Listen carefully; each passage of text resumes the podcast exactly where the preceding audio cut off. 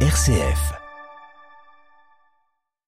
Des examens médicaux pour le pape François. Il est actuellement hospitalisé euh, à l'hôpital Gemelli à Rome, mais cela ne l'a pas empêché ce matin de poursuivre son cycle de catéchèse sur l'évangélisation euh, sans encombre la racine de l'élan évangélique et l'amour même de Dieu, a affirmé François. Premier jour de négociation en Israël, la coalition formée par le Likoud et des formations d'extrême droite discute de la réforme de la justice suspendue pour quelques mois avec les partis d'opposition. Sur quoi porte leur discussion Nous y reviendrons. La Russie annonce une guerre longue avec l'Occident, Moscou prêt à défendre ses intérêts en Ukraine comme devant le comité olympique. Et puis enfin, le roi des Britanniques, Charles III, effectue son premier déplacement à l'étranger, non pas en France pour cause de poubelles, mais en Allemagne.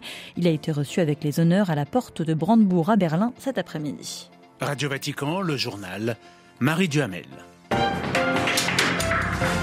Bonsoir à tous. On l'a appris il y a deux heures maintenant. Le pape est donc à l'hôpital romain du Gemelli, à l'ouest de Rome, pour des examens programmés, précise la salle de presse du Saint-Siège. Ce matin, François était d'ailleurs place Saint-Pierre pour l'audience générale, sous un grand soleil. Il a poursuivi son cycle de catéchèse sur la passion pour l'évangélisation, revenant en particulier sur le zèle apostolique du croyant en s'appuyant sur la figure de Saint Paul. Le compte rendu d'Olivier Bonnel. Le Christ a converti le zèle de Paul, un zèle qui voulait d'abord détruire l'Église, mais qui plus tard l'a construit, a expliqué le pape. Cette conversion radicale de l'apôtre pose question. Nous pouvons nous demander que s'est-il passé, qu'est-ce qui a changé chez Paul, dans quel sens son zèle, son élan pour la gloire de Dieu ont-ils été transformés, s'est interrogé François. Ce qui a changé Paul n'est pas une simple idée ou conviction, c'est la rencontre avec le Seigneur ressuscité qui a transformé tout son être. Ainsi, l'humanité de Paul, sa passion pour Dieu et sa gloire n'est pas anéantie, mais transformée, convertie par l'Esprit Saint, a expliqué le pape, soulignant qu'il en va de même pour tous les aspects de sa vie. Le zèle de Paul demeure, mais devient le zèle du Christ. François a ainsi expliqué que la racine de l'élan évangélique est donc l'amour de Dieu. Il a aussi souligné une sorte de paradoxe qui se produit chez Paul. En effet, tant qu'il se considère juste devant Dieu, il se sent autorisé à persécuter, à arrêter, voire à tuer. Mais lorsqu'illuminé par le Seigneur ressuscité, il découvre qu'il a été blasphémateur et violent, alors il commence à vraiment être capable d'aimer. Le pape a ainsi clos sa catéchèse par une longue improvisation soulignant l'importance de faire entrer Jésus dans nos vies. Il faut que Jésus entre et que cela nous change. C'est ce qui est arrivé à Saint Paul. Olivier Bonnel. Et puis à l'issue de l'audience générale, le Saint-Père a invité les fidèles à prier avec lui pour les 38 migrants d'Amérique centrale, du Venezuela ou de Colombie qui sont morts dans l'incendie de leur centre de détention dans le nord du Mexique, non loin de la frontière américaine. Un incendie provoqué par les migrants, dit le pouvoir, qui avaient appris leur prochaine expulsion, mais des images montrent leurs gardiens leur tournant le dos. L'ONU exige ce soir l'ouverture d'une enquête. Le président mexicain assure qu'il n'y aura pas d'impunité.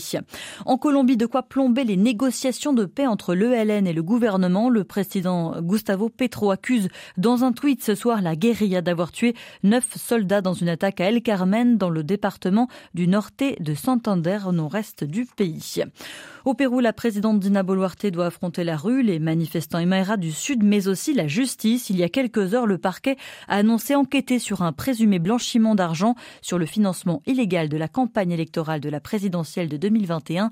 L'ancien président Pedro Castillo est lui aussi concernés.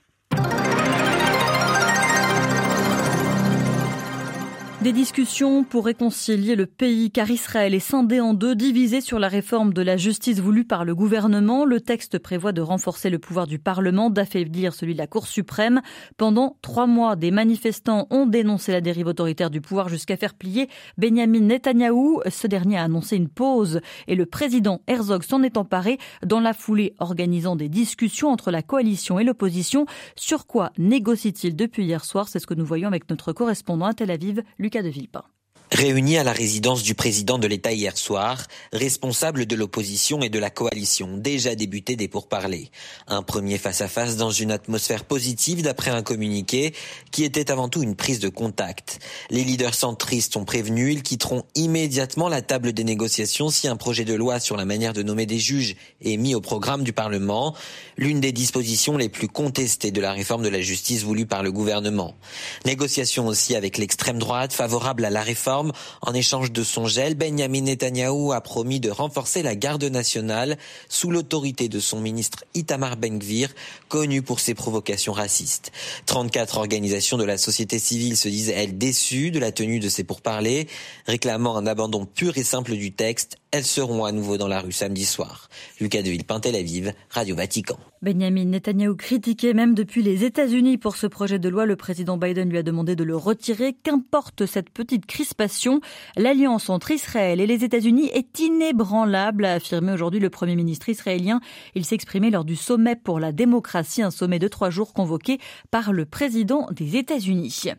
Il y a les démocraties et ceux qui sont favorables à d'autres formes de gouvernance. Ce soir, l'Arabie saoudite décide de s'associer à l'Organisation de coopération de Shanghai, une institution créée en 2001 pour rivaliser avec les institutions occidentales et favoriser aussi la coopération politique, économique, sécuritaire entre la Chine, la Russie, l'Inde et le Pakistan ainsi que quatre États d'Asie centrale. Et illustration aujourd'hui de la coopération entre deux membres de l'OCS, le géant pétrolier Rosneft annonce signer avec un partenaire indien, l'Indian Oil Company, pour augmenter considérablement, dit-il, ses livraisons de pétrole. Moscou visé par un embargo occidental cherche à réorienter en effet ses ventes d'or noir vers l'Asie. Compte tenu du caractère hybride des oppositions existant entre la Russie et l'Occident, le président Poutine s'attend, dit-il aujourd'hui, à une guerre longue.